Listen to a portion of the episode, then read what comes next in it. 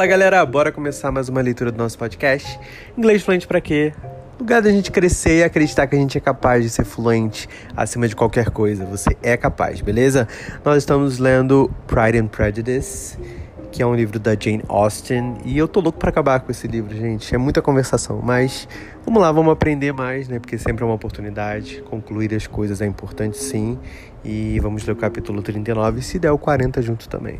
Chapter 39. It was the second week in May in which the three young ladies set out together from Gracechurch Street for the town of in Hertfordshire, and as they drew near the appointed inn where Mr. Bennet's carriage was to meet them, they quickly perceived, in token of the coachman's punctuality, both Kitty and Lydia looking out of a dining room upstairs.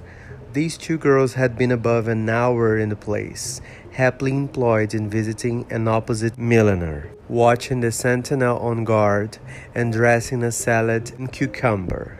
After welcoming their sisters, they triumphantly displayed a table set out with such cold meat as an inn larder usually affords, exclaiming, is, is not this nice? Is not this an agreeable surprise?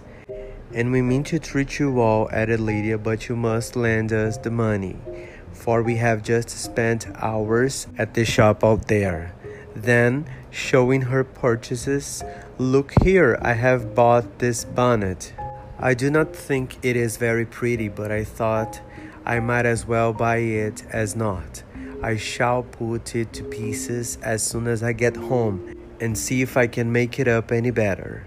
And when her sisters abused it as ugly, she added, with perfect unconcern, Oh, but there were two or three much uglier in the shop. And when I have bought some prettier colored satin to trim it with fresh, quase não sai, to trim it with fresh, I think it will be very tolerable. Besides, it will not much signify what one wears this summer. After the Shire have left Meryton, and they are going in a fortnight. Are they indeed? cried Elizabeth with the greatest satisfaction. They are going to be encamped near Brighton, and I do so want Papa to take us all there for the summer. It would be such a delicious scheme, and I dare say would hardly cost anything at all. Mamma would like to go too, of all things. Only think what a miserable summer else we shall have. Yes, thought Elizabeth. That would be a delightful scheme indeed, and completely do for us at once. God heaven, Brighton, and a whole camp full of soldiers, to us, who have been overset already by one poor regiment of militia, and the monthly balls of Meryton. Now I have got some news for you, said Lydia, as they sat down at table. What do you think? It is excellent news, capital news, and about a certain person we all like. Jane and Elizabeth looked at each other, and the waiter was told he need not stay. Lydia laughed and said, Aye, that is just like her formality and discretion. You thought the waiter must not hear, as if he cared. I dare say he often hears worse things said than I am going to say. But he's an ugly fellow. I am glad he's gone. I never saw such a long chin in my life. Well, but now for my news. It is about dear Wickham. Too good for the waiter, is it not? There is no danger of Wickham, of Wickham's marrying Mary King. There's for you. She's gone down to her uncle at Liverpool. Gone to stay. Wickham is safe. And Mary King is safe, added Elizabeth safe from a connection imprudent as to fortune. She is a great fool for going away if she liked him, but I hope there is no strong attachment on either side, said Jane. I am sure there is not on his. I will answer for it. He never cared three straws about her. Who could about such a nasty little freckled thing? Elizabeth was shocked to think that, however incapable of such coarseness of expression herself, the coarseness of the sentiment was little other than her own breast had harbored and fancied liberal. As soon as all had ate, and the elder ones paid, the carriage was ordered, and after some contrivance, the whole party, with all their boxes, work bags, and parcels, and the unwelcome addition of Kitty's and Lydia's purchases, were seated in it. How nicely we are all crammed in, cried Lydia. I am glad I bought my bonnet, if it is only for the fun of having another bandbox. Well, now let us know, no, now let us be quite comfortable and snug, and talk and laugh all the way home. And in the first place, let us hear what has happened to you all since you went away. Have you seen any pleasant men? Have you had any flirting? I was in great hopes that one of you would have got a husband before you came back. Jane will be quite an old maid soon, I declare she is almost three and twenty. Lord, how ashamed I should be of not being married before three and twenty. My Aunt Phillips wants you so to get husbands. You can't think. She says Lizzie had better have taken Mr. Collins, but I do not think there would have been any fun in it. Lord, how I should like to be married before any of you, and then I would chaperon you about to all the balls. Dear me, we had such a good piece of fun the other day at Colonel Forest, Forster's. Kitty and me were to spend the day there, and Mrs. Foster, no, Forster, promised to have a little dance in the evening. By the by, Mrs. Forster and me are such friends, and so she asked the two Harringtons to come. But Harriet was ill, and so Pen was forced to come by herself. And then what do you think we did? We dressed up Chamberlain in woman's clothes on purpose to pass for a lady. Only think what fun! Not a soul knew of it, but Colonel and Mrs. Forrester. É difícil falar esse Forrester, eu espero que eu grave.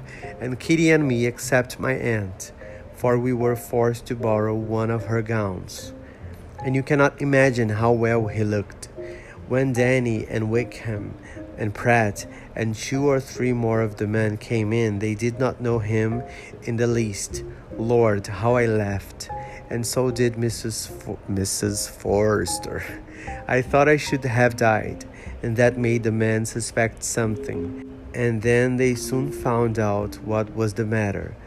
With such kinds of histories of their parties and good jokes, did Lydia, assisted by Kitty's hints and additions, endeavor to amuse her companions all the way to Longbourn. Elizabeth listened as little as she could, but there was no escaping the frequent mention of Wickham's name. Their reception at home was most kind. Mrs. Bennet rejoiced to see Jane in undiminished beauty, and more than once during dinner did Mr. Bennet say voluntarily to Elizabeth, I am glad you are come back, Lizzie.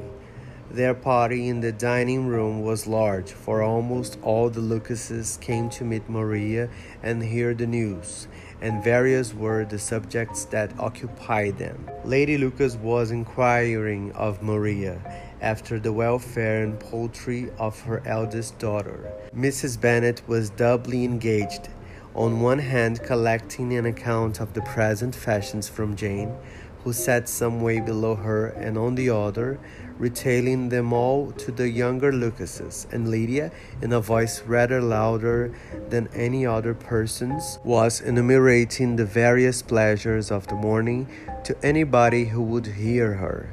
Oh, Mary, said she, I wish you had gone with us, for we had such fun as we went along. Kitty and I drew up in the blinds, no, drew up the blinds, and pretended there was nobody in the coach and I should have gone so all the way if Kitty had not been sick. And when we got to the George, I do, I do think we behaved very handsomely, for we treated the other three with the nicest cold luncheon in the world. And if you would have gone, we would have treated you too. And then when we came away, it was such fun, I thought we never should have got into the coach. I was ready to die of laughter. And then we were so merry all the way home. We talked and laughed so loud that anybody might have heard us ten miles off. To this, Mary very gravely replied, Far be it from me, my dear sister, to depreciate such pleasures. They would doubtless be congenial with the generality of female minds, but I confess they would have no charms for me. I should infinitely prefer a book. But of this answer Lydia heard not a word. She seldom listened to anybody for more than half a minute, and never attended to Mary at all.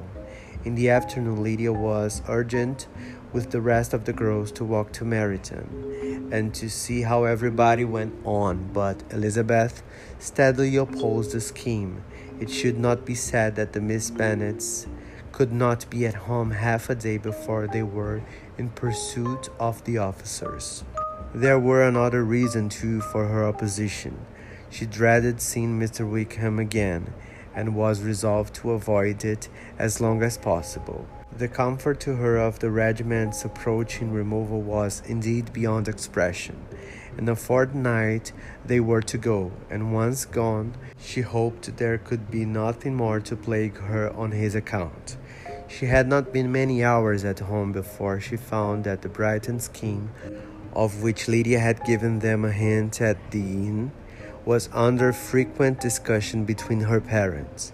Elizabeth saw directly that her father had not the smallest intention of yielding, but his answers were at time were at the same time so vague and equivocal that her mother, though often disheartened, had never yet despaired of succeeding at last.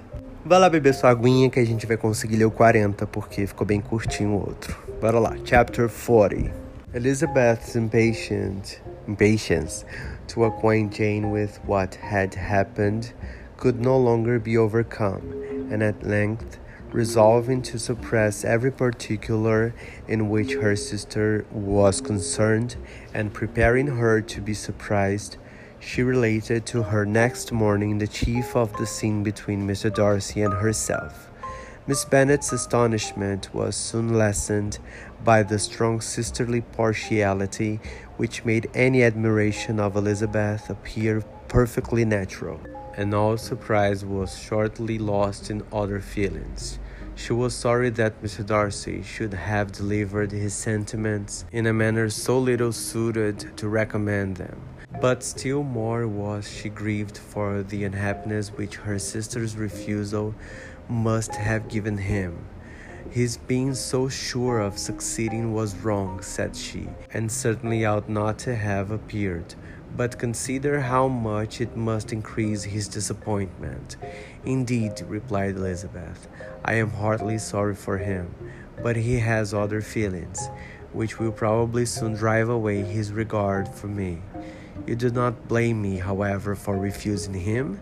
Blame you? Oh no. But you blame me for having spoken so warmly of Wickham. No, I do not know that you were wrong in saying what you did. But you will know it when I tell you what happened the very next day. She then spoke of the letter, repeating the whole of its contents as far as they concerned George Wickham. What a stroke was this for poor Jane! who would willingly have gone through the world without believing that so much wickedness existed in the whole race of mankind, as was here collected in one individual. Nor was Darcy's vindication, though grateful to her feelings, capable of consoling her for such discovery.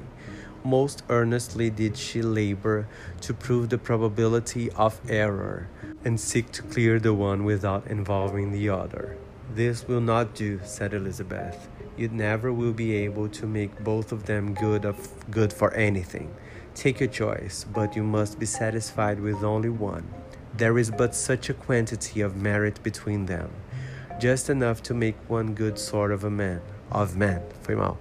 And of late it has been shifting about pretty much. For my part, I am inclined to believe it all Darcy's, but you shall do as you choose. It was some time, however, before a smile could be extorted from Jane. I do not know when I have been more shocked, said she. Wickham was no Wickham so very bad. It is almost past belief. And poor Mr. Darcy, dear Lizzie, only consider what he must have suffered. Such a disappointment and with the knowledge of your ill opinion too, and having to relate such a thing of his sister. It is really too distressing. I am sure you must feel it so. Oh no, my regret and compassion are all done away by seeing you so full of both.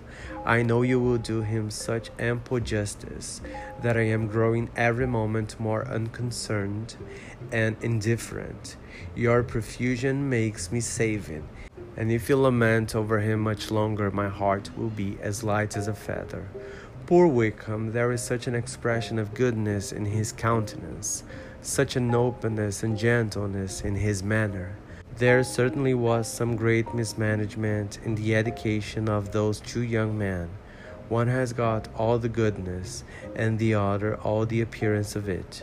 I never thought Mr. Darcy so deficient in the appearance of it as you used to do, and yet I meant to be uncommonly clever in taking so decided a dislike to him without any reason. It is such a spur to one's genius, such an opening for wit to have a dislike of that kind. One may be continually abusive without saying anything just, but one cannot always be laughing at a man without now and then stumbling on something witty. Lizzie, when you first read that letter, I am sure you could not treat the matter as you do now. Indeed, I could not.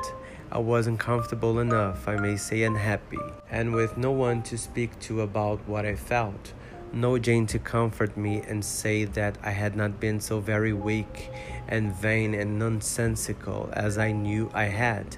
Oh, how I want, how I, how I wanted you. How unfortunate that you should have used such very strong expressions in speaking of Wickham's Wickham to Mr. Darcy, for now they do appear wholly undeserved. Certainly, but the misfortune of speaking with bitterness is a most natural consequence of the prejudices I have been encouraging. There is one point on which I want your advice. I want to be told whether I ought or ought not. Acho que antes eu falei ought, gente. Ought, certo? Eu acho que eu li isso em algum momento. Aura, sei lá. Confuso, confuso. Mas bora lá. Isso aí é tipo um chute, ok? Que eu deveria ou não deveria. Let's go. to make our acquaintances in general understand Wickham's character. Miss Bennet paused a little and then replied, Surely there can be no occasion for exposing him so dreadfully. What is your opinion? That is ought not to be attempted. Viu como é difícil? Ought not. É isso. Mr. Darcy has not authorized me to make his communication public. On the contrary, every particular relative to his sister was meant to be kept as much as possible to myself. And if I endeavor to undeceive people as to the rest of his conduct, who will believe me? The general prejudice against Mr. Darcy so violent that it would be the death of half the good people in Meryton to attempt to place him in an amiable light. I am not equal to it. Wickham will soon be gone, and therefore it will not signify to anyone here what he really is. Some time hence it will be all found out, and then we may laugh at their stupidity in not knowing it before. At present, I will say nothing about it. You are quite right. To have his errors made public might ruin him forever. He is now perhaps sorry for what he has done and anxious to re establish a character. We must not make him desperate. The tumult of Elizabeth's mind was allayed by this conversation. She had got rid of two of the secrets which had weighed on her for a fortnight, and was certain of a willing listener in Jane whenever she might wish to talk again of either. But there was still something lurking behind, of which prudence forbade the disclosure. She dared not relate to the other half of Mr. Darcy's letter, nor explain to her sister how sincerely she had been valued by her friend. Here was knowledge in which no one could partake, and she was sensible that nothing less than a perfect understanding between the parties could justify her in throwing off this last encumbrance of mystery. And then, said she, if that very improbable event should ever take place, I shall merely be able to tell what Bingley may tell in a much more agreeable manner himself. The liberty of communication cannot be mine till it has lost all its value.